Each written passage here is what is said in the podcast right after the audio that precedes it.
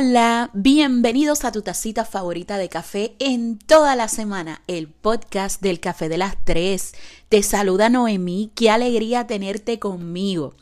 Si me escuchas hablando bajito, imagínate la escena, estoy grabando eh, al amanecer y pues como que no puedo gritar mucho porque aquí todo el mundo está durmiendo, pero yo siempre he dicho que la mejor hora para grabar es por la mañana, así que un tema como hoy eh, era necesario grabarlo por la mañana.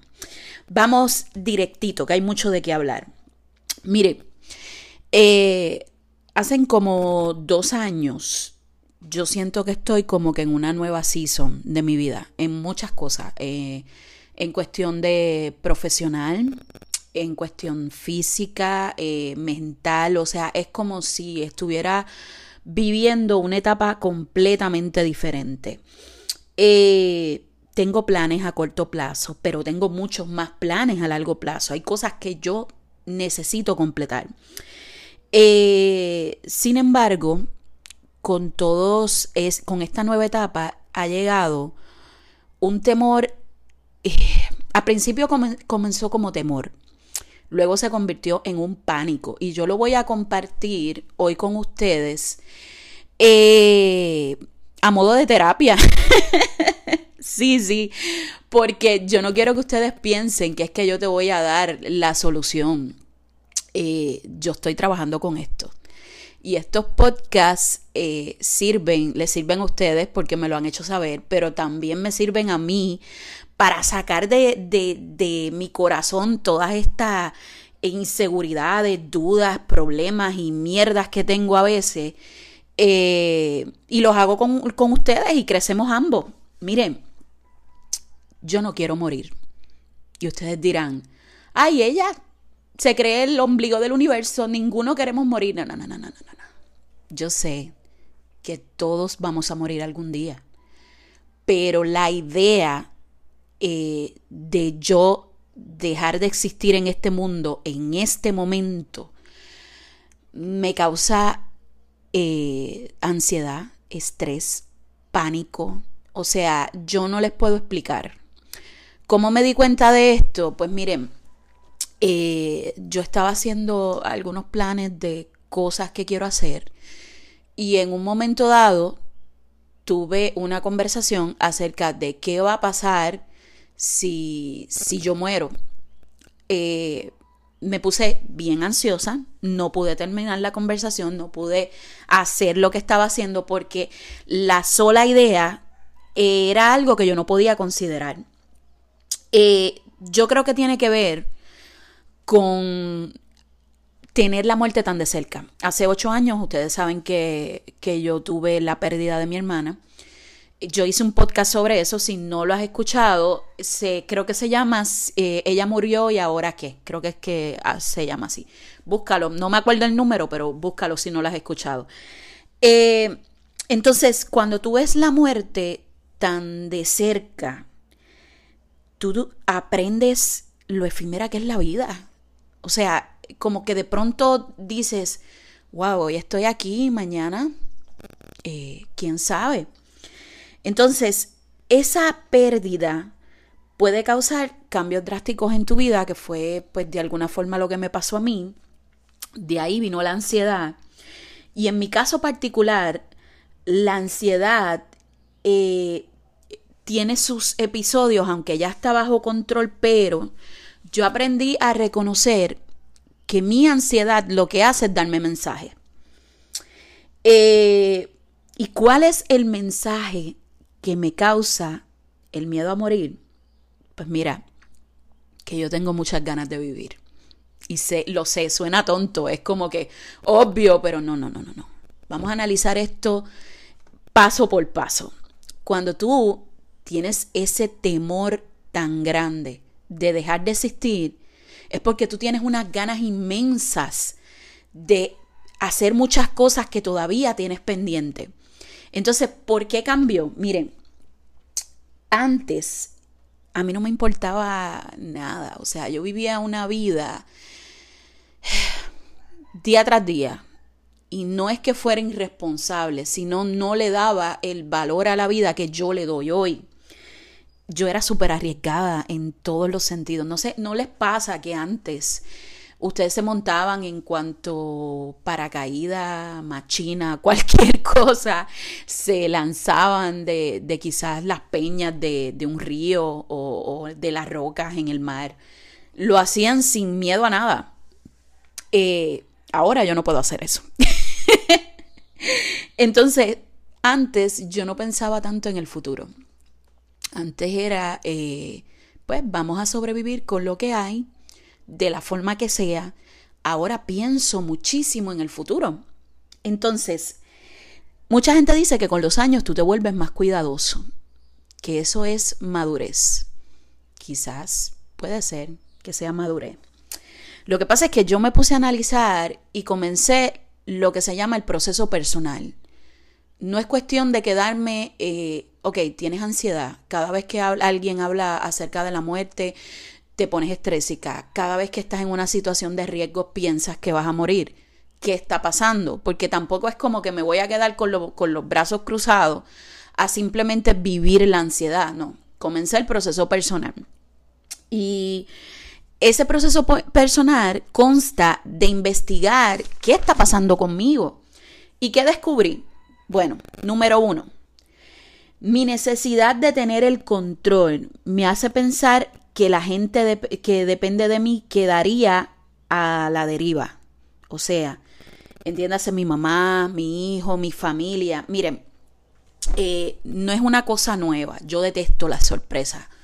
Por alguna razón en mi vida no me gusta. Y yo supongo que debe ser por esa necesidad. Yo siempre debo de tener todo fríamente calculado.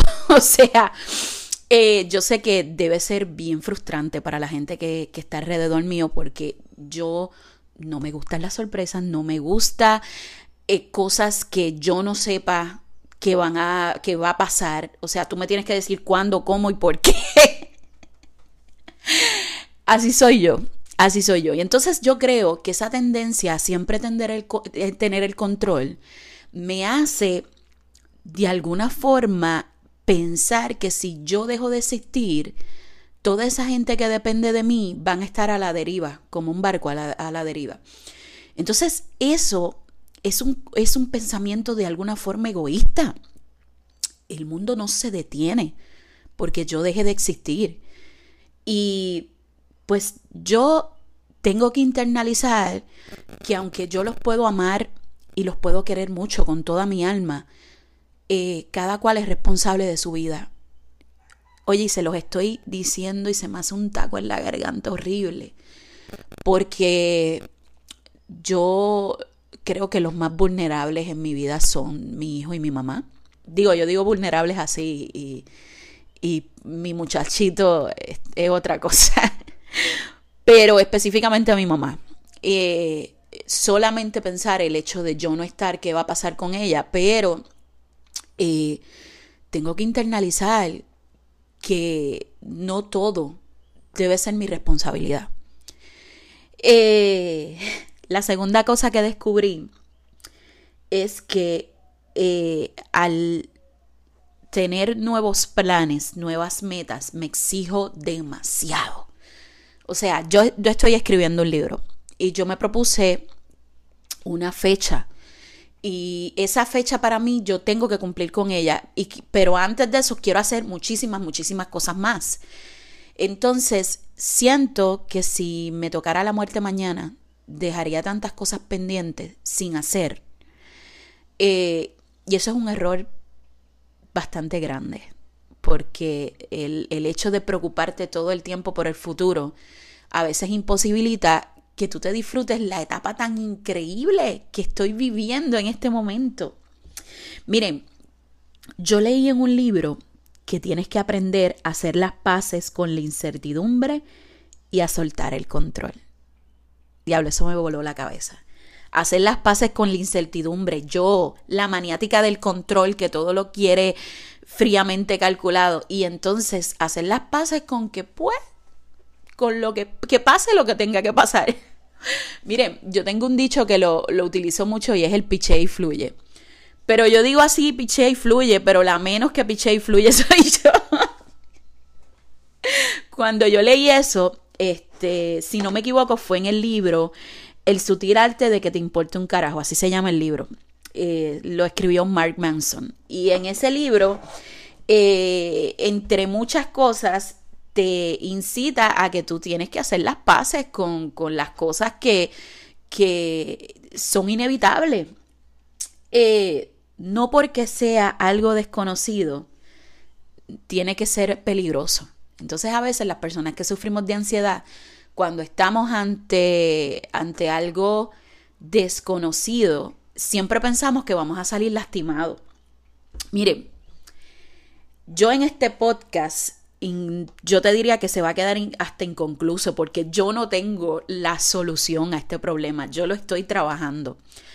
Lo que pasa es que verbalizarlo con ustedes me ayuda bastante eh, y aunque todavía siento un poco de ansiedad en el tema, yo quiero compartir con ustedes qué yo estoy haciendo, cómo yo estoy trabajando este asunto del miedo a la muerte.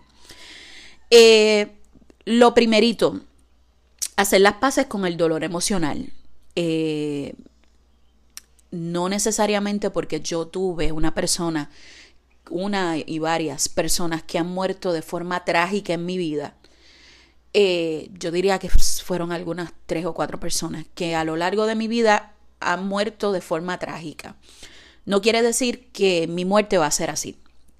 Entonces eso es algo que yo estoy tratando de comprender e internalizar. La número dos es el desapego, que yo creo que es la más difícil. Tú le tienes que dar el valor a las personas sin aferrarte. Entender que cada cual es responsable de su propia vida. El desapego también implica que a veces es positivo no saber qué va a pasar y dejar que la vida te sorprenda. Eh, yo creo que mi necesidad de tener el control quizás es por todas las experiencias vividas donde, donde hay situaciones que me han hecho mucho daño, que he sufrido mucho. Y entonces quiero ahora tener todo controlado para evitar que eso vuelva a suceder. Pero la realidad es que la vida es totalmente impredecible, entonces tú no te la puedes pasar controlando todo. Miren, hay que abrirse a la posibilidad de lo incómodo, entender que el dolor es parte esencial de la vida y es inevitable. Esto es algo que, va, que, que tenemos que aprender a lidiar.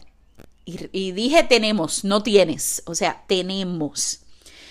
Eh, el miedo a morir es solamente un síntoma, la verdadera raíz está debajo, está en abandonos, en pérdidas, en esa necesidad que tienes de alcanzar muchas cosas y sientes que el tiempo no te va a dar. Yo creo que lo mejor que podemos hacer para esto es vivir en el presente. Es, eh, sé que hay una frase por ahí que dice, ay, vivir el día a día suena súper fácil, pero la realidad es que no lo es. Eh, la ansiedad siempre va a estar presente cuando, cuando tú tienes gente a tu alrededor que tú amas y no quieres que, que nada los dañe. Pero a veces con la preocupación de lo que puede pasar, te pierdes lo increíble que está pasando en tu vida. Eh, esta es la primera parte de este podcast porque yo creo que en un par de meses te voy a, grabar acerca de cómo va mi miedo a la muerte. Eh, no me da vergüenza compartirlo con ustedes, al contrario. Yo creo que mucha gente que me está escuchando se ha visto en, esta misma eh, disyuntiva y no tienen con quién conversarlo. Yo creo que poniendo un poquito de nuestra parte y, y trabajándolo, o sea, la ansiedad no es algo que tú simplemente te recuestas y dices, eh, ok, tengo ansiedad, tengo ansiedad, me siento mal. No, es algo que tienes que trabajar. Y lo trabajas día a día, día a día.